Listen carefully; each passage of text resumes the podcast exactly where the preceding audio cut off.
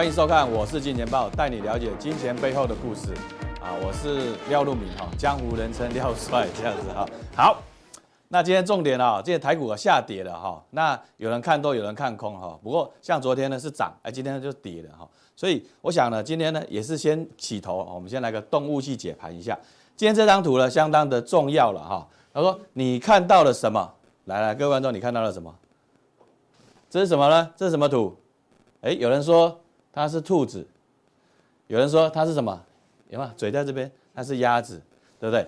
看多的人哈，就是一面看多哈；那看空的人呢，就一面看空。所以鸭子跟兔子啊，傻傻分不清楚了哈。你如果同时看到两个，代表说，你这个大概跟我一样，可能就是双子座的哈，大概可以有双 双向的脑筋的这个同时的这个思考了哈。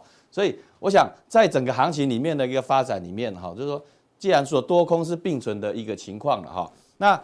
这样子的一个图形就跟行情是一样的哈，对不对？呃，这个兔子叫什么？雄兔脚扑朔了哈，雌兔眼迷离了哈。那到底是鸭还是兔？你是看，哎，不是骂脏话哈，你是看还是看做什么的哈？所以它可能它还有实质的它的这个体质了哈，实质的这个呃真正的面相。可是呢，你要把它看作是什么样的一个状况哈？所以你就说你心里想了什么？你可能就会看到什么哈，这个就是我们说这个这个自我投射了哈，说的比较心理学叫自我投射或自我这个反应了哈。好，那所以我说这张图呢是幻象了，说你你的大脑是如何运作了哈。我说哎，像双子座的人哎，可能就可以看到两个了哈。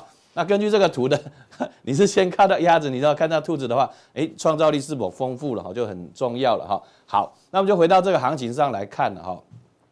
既然呢今天有鸭子了哈，我说今天呢哈，我马上。呃，这已经明天呢就放假了嘛，对不对？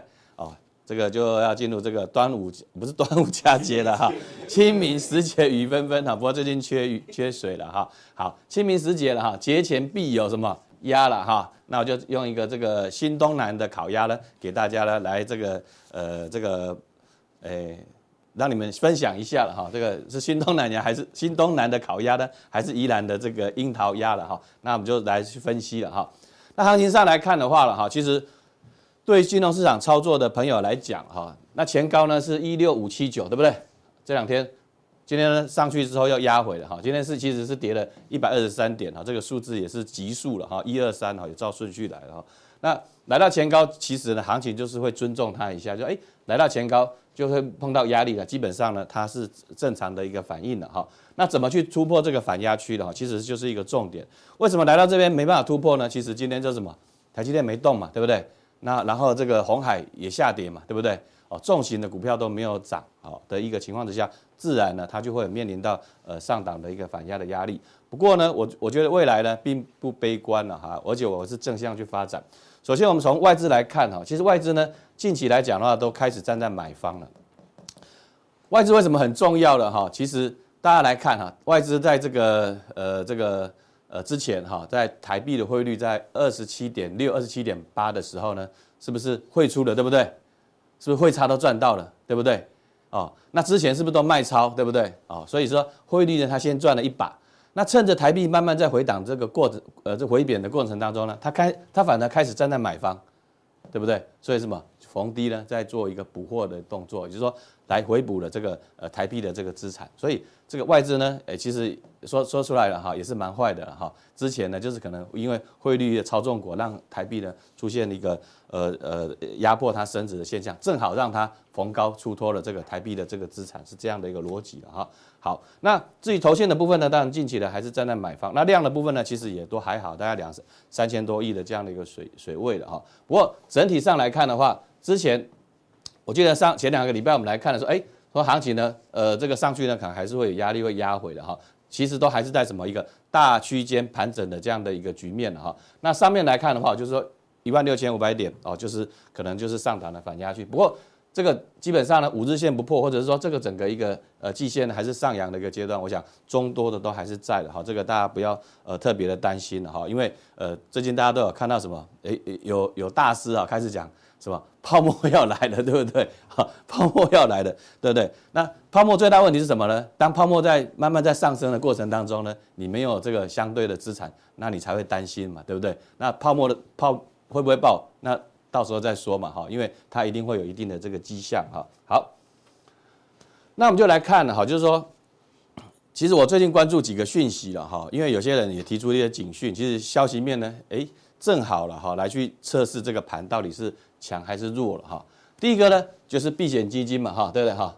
对，倒闭了哈，一个比尔的哈，对，比尔就是账单嘛，比尔就是账单嘛哈，这个钱要别人来付钱哈，就爆仓了嘛哈。那爆仓了之后呢，其实美股呢也也没有特别的反应了，哦，没有特别的反应了哈。的一个情况哈，那道琼前两天还是在创新高的这样的一个局面哈。那当然了，说 next 的部分哦，或者科技股部分，当然就是呃，大家会比较担心，就是债券殖利率嘛，对不对？债券值利率飙高，那我手头上的这些成长的股票，它就会有面临什么？就是呃，这个呃资产重分配的这样的一个压力了哈。不过讲这个债券值利率，我个人的看法是这样子了哈，因为债券值利率飙升到两趴，两个 percent。好，那你如果是基金经理人，你会因为两个 percent 要去赚这个两个 percent，就把股票都卖掉，然后去报债券吗？啊，当然不会嘛，对不对？一定是什么？来到像以前真正的，我上次给大家看几张图，就是这样两千年跟呃这个两千零八年的时候，那时候是不是行情大幅的下挫？那时候利率是水准水平是什么呢？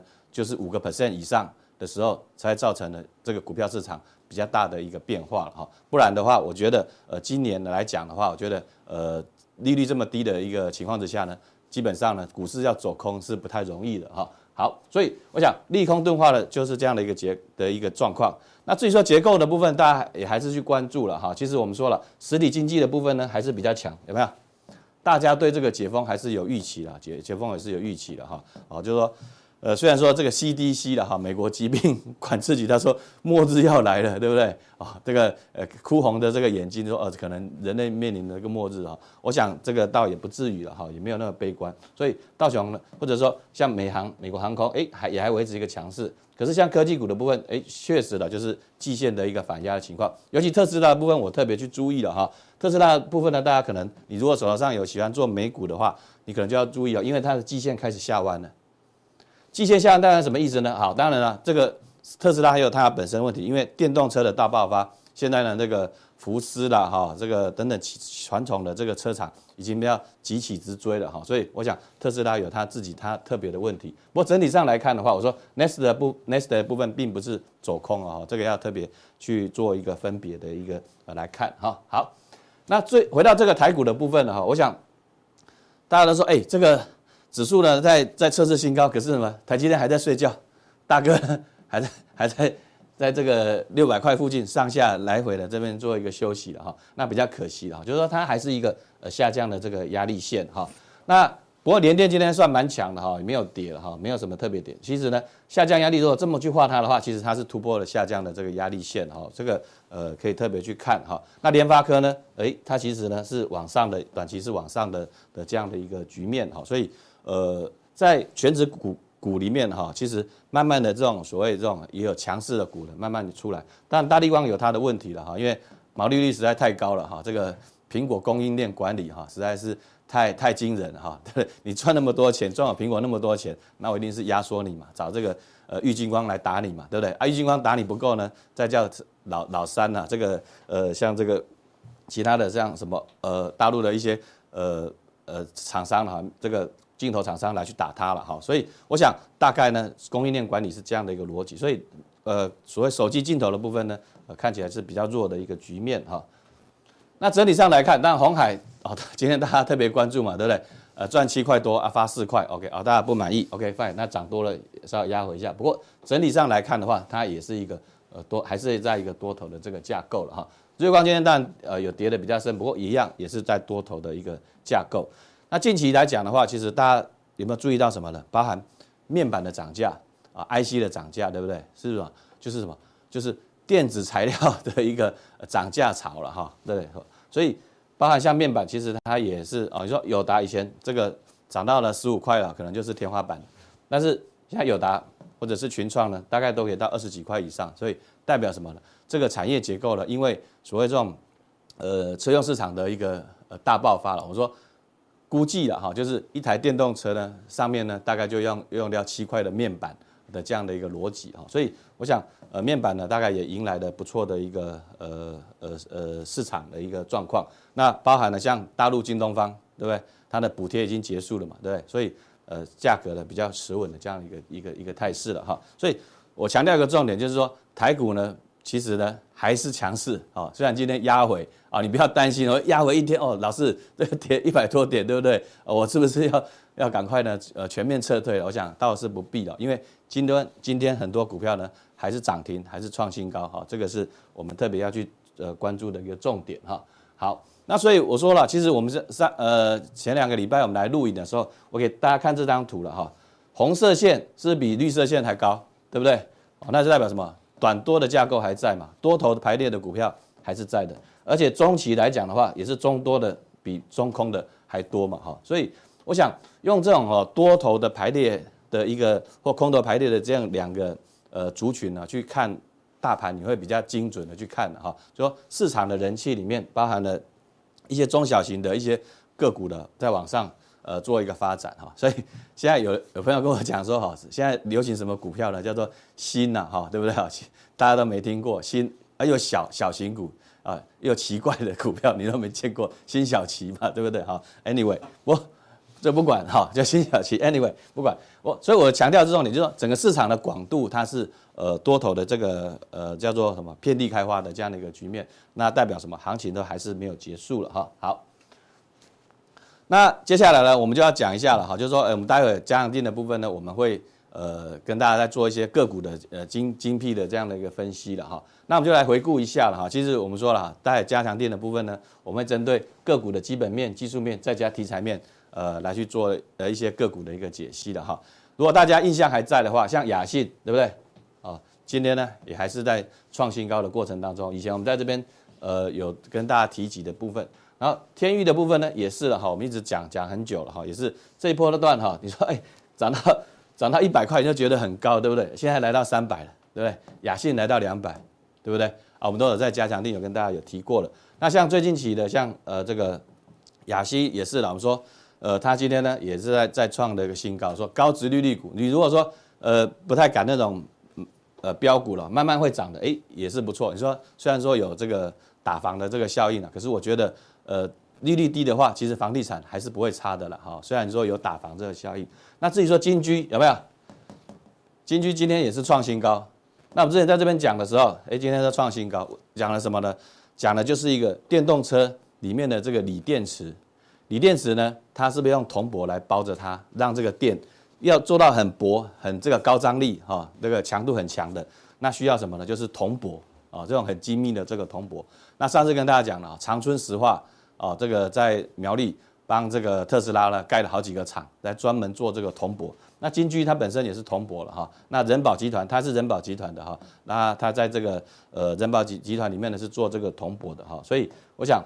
呃，其他的这个电动车厂的一些电池相关模组的这个铜箔呢，也是有机会的哈。那至于说它后面的这个财务怎么去发展，我们待会呢也会针对这几些个股的哈来做在加强地里面呢跟大家来做一个最终的一个分析。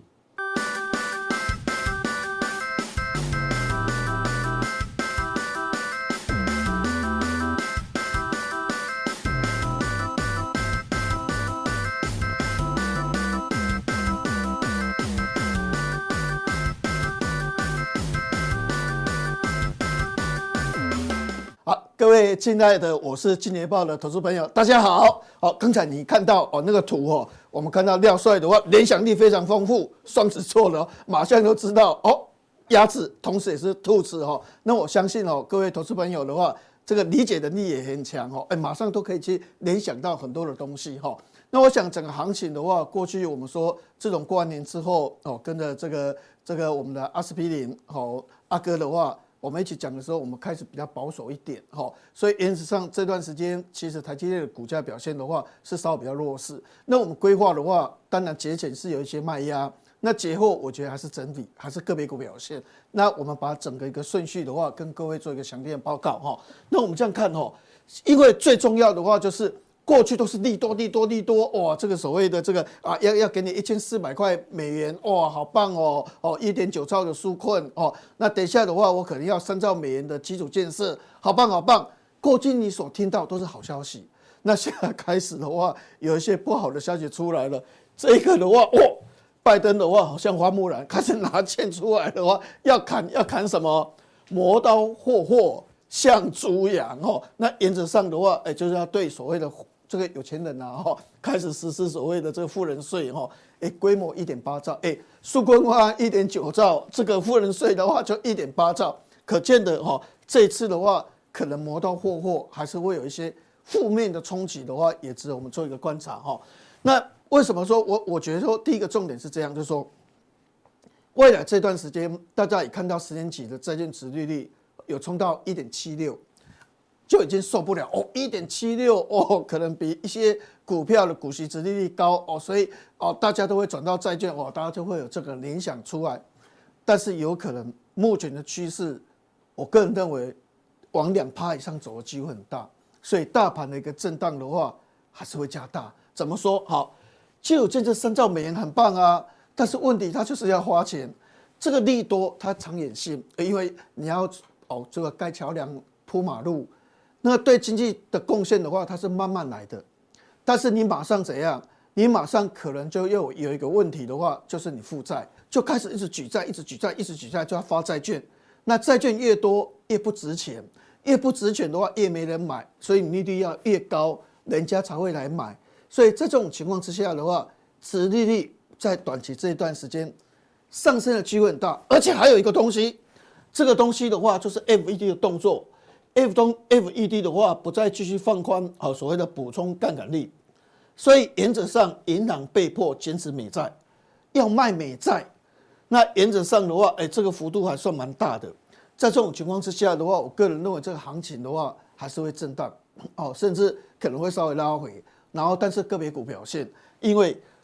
美债的殖利率面临更大的上行压力，美国的十年期债券殖利率随时会突破两个 percent，所以你现在所看到的一点七六哈还好而已哈，因为未来还是有可能会冲到两个 percent 以上，所以这个压力会存在哈。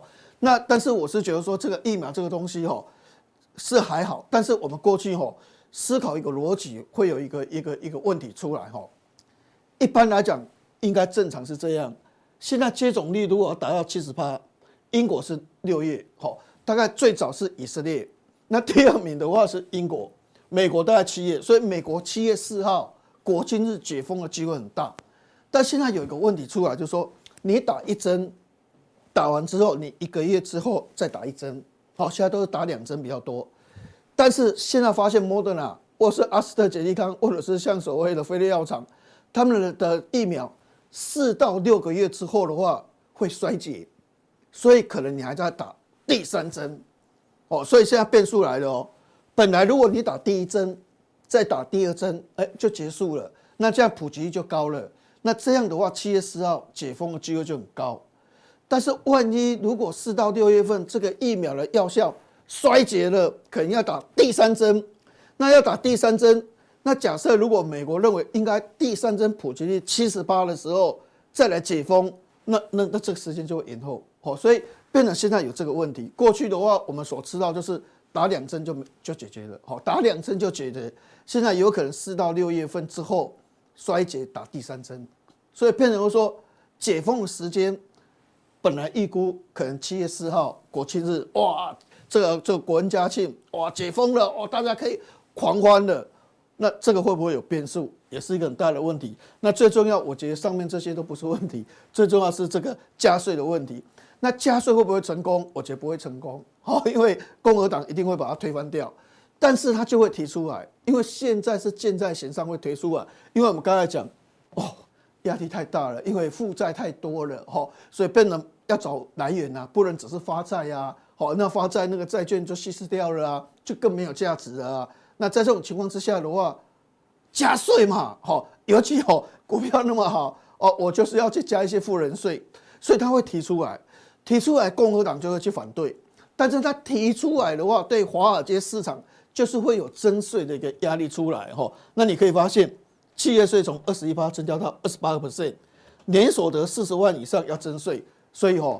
廖帅要小心哈，廖帅的这个收入的话实在太高了哈。那年收入的话破百万还要加资本利得税哦，可能廖帅要增加两个税哦，一个的话四十八征税，而且它又破百万，又要资本利得税，哦，这个就很严重了。所以可能就一点八兆哦，哦，一点八兆。所以我觉得第一个重点的话，原则上这个问题的话，可能会比较高一点。但第二个，我们来谈一下哈，三月二十九号、三月三十号两天，小米推了这一款 Ultra，好，就是小米十一 Ultra 手机。我们大概对整个市场做一个简单的分析哈。第一个来讲的话，也就是说，这一款手机先讲它的结果。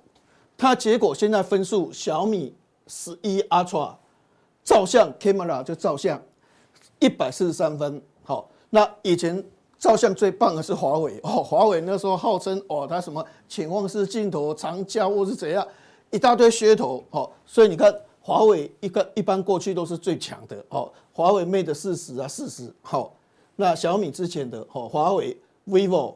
苹果苹果还排比较后面哦，那 S 二十一三星就没有哦，一百四十三分得免啊，所以小米的照相效果很好哦，照相效果很好，所以我们这样来看哦，它有三个所谓的镜头，第一个镜头最重要是它的尺寸感测，如果尺寸越大，感测的光源会越广，它一到一点二寸，所以它是目前所有的感测元件最高的，所以它主镜头很强。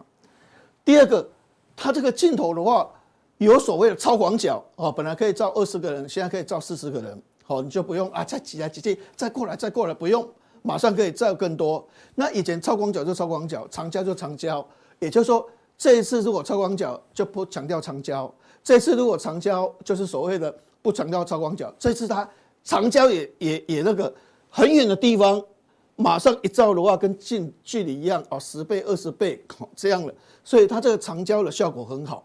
所以因为它这三个东西合起来的话，原则上第一个重点的话，它对于所谓的这个照相的品质的话，一百四十三分，所以它是最高的。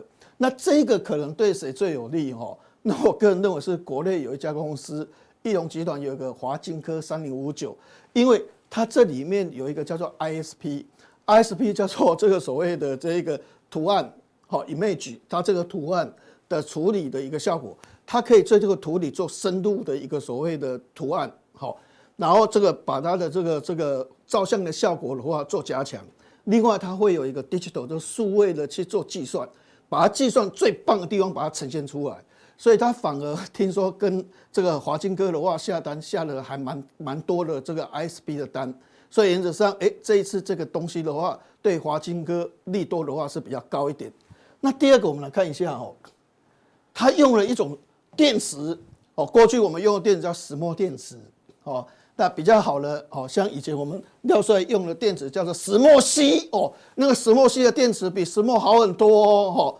但是小米它之前的话是用细碳，那细碳的话已经比原来石墨。多三倍的效能哦，好，电池寿命各方面多三倍哦。那这一次细碳改成细氧，细氧代表什么意思？细氧的话代表比原来的石墨多十倍，多十倍，好，多十倍。所以原则上，它这一次的效果的话，你可以发现，好，它的电池电竞在玩，它的温度四十九点三。另外两只手机电竞的手机玩的时候五十点九、五十二点七。它的温度最低，那这个的话，理论上对长兴化工比较不错，因为长兴化工它有在做这种负极材料的一些材料，但它做的是碳系，有没有做碳氧我不晓得，但它有做碳系哦，这个对长兴化工很有利。但是等一下我们有解释，就是说这个东西小米推出来这么好，但是它还是用 S 八八八，因为以前我们 S 八八八我们认为就是说过热，好过热。但现在既然出来只有四十九点三，比他们还低，也就是说，无论是在折叠手机，或是在十小米十一的 Ultra，都是用高通。那这样会不会对短期里面对联发科有一点影响？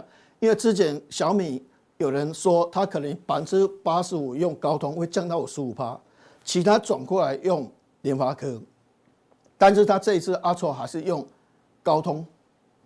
那好像没有转过来联发科，那过去的预测的话，哎，可能就会有一些思考的一个落差出来，就会有这个问题出来。好，那你说哈，哎，这个小米推出来对两个利多，第一个是照相很好，所以跟华金科买的 ISP 买的一个影像哦处数位处理器，或者是呃这一种所谓的细氧，可能对长青化工的材料很有帮助。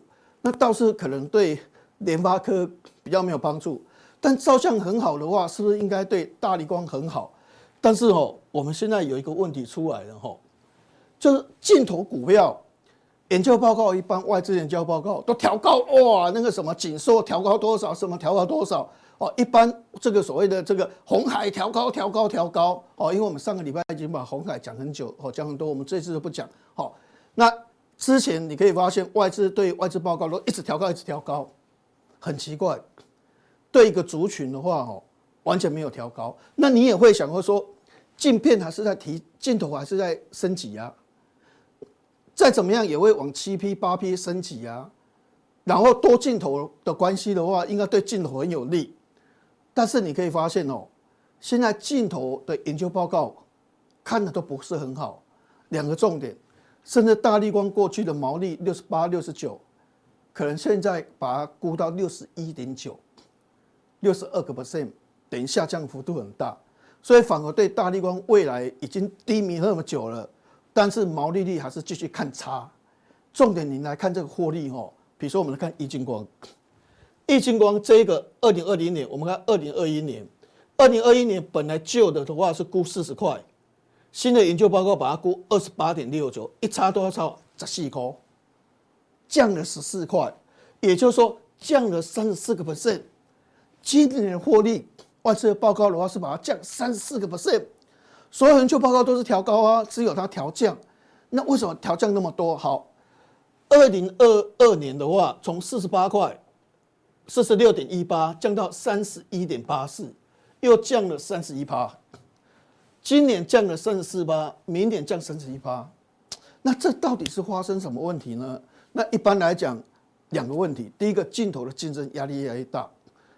可能瞬影光学，或者是像其他的，哦，这个三星的这个这个这个镜头的部分的话，价格压得很低，这是第一个因素。第二个的因素的话，一般估计瞬影光学会打入 iPhone 的概念，就是说 iPhone 的话，可能就会有大力光、玉晶光跟所谓的瞬影光学，哦，所以会用低价来抢它的单子，所以反而玉晶光的话被降三十四八降三十一个 percent，哦，这镜头股的话。还是要小心的一个地方。那我们来看一下哦，这是大立光最旧的话，二零二一年的获利是两百块，现在新出来的话，新的一百七十五块降二十五块。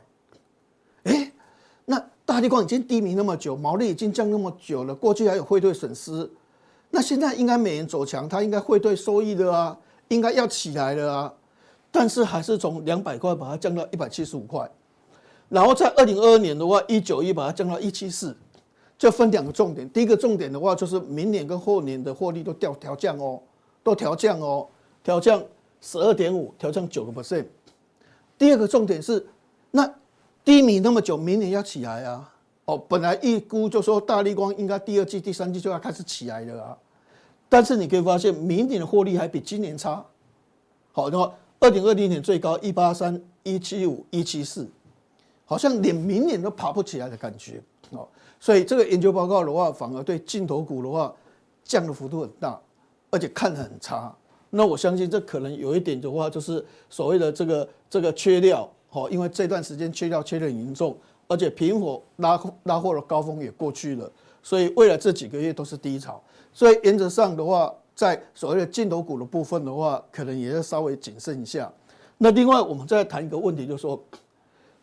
照理讲，Intel 抢台积电，我们上个礼拜有讲哦，它是未来式，哦，就是说为什么一个五纳米的厂要盖两百五十亿美金以上？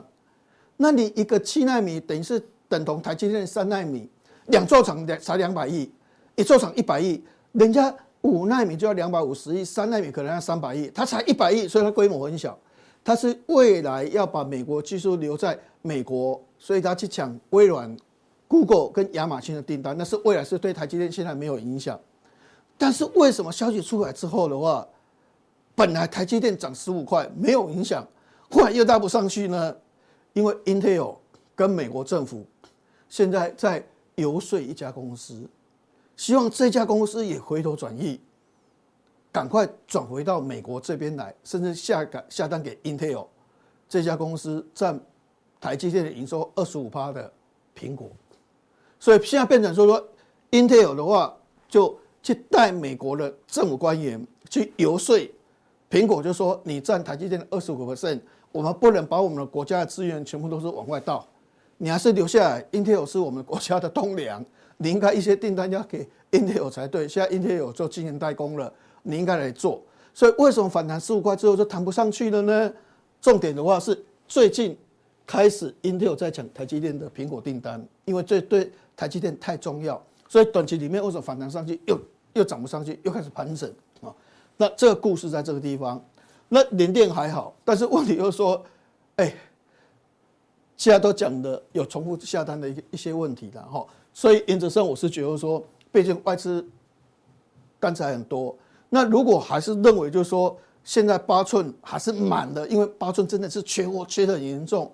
等一下我们会解释一下力积电的一些问题。那反而或许联电不是好买点。那力积电的话，或许如果说哎大家想买台积电，买买力积电又怕有风险的话，或许可能有很多人会转到力积电。那等下加强錠我们再谈力积电的一个故事。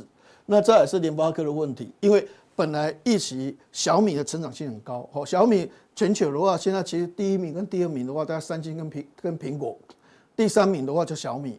那小米的成长力是它是 international 是国际化哦，好，它这个欧洲也有，印度也有，哪边都有，所以它的市占率是很高的哦。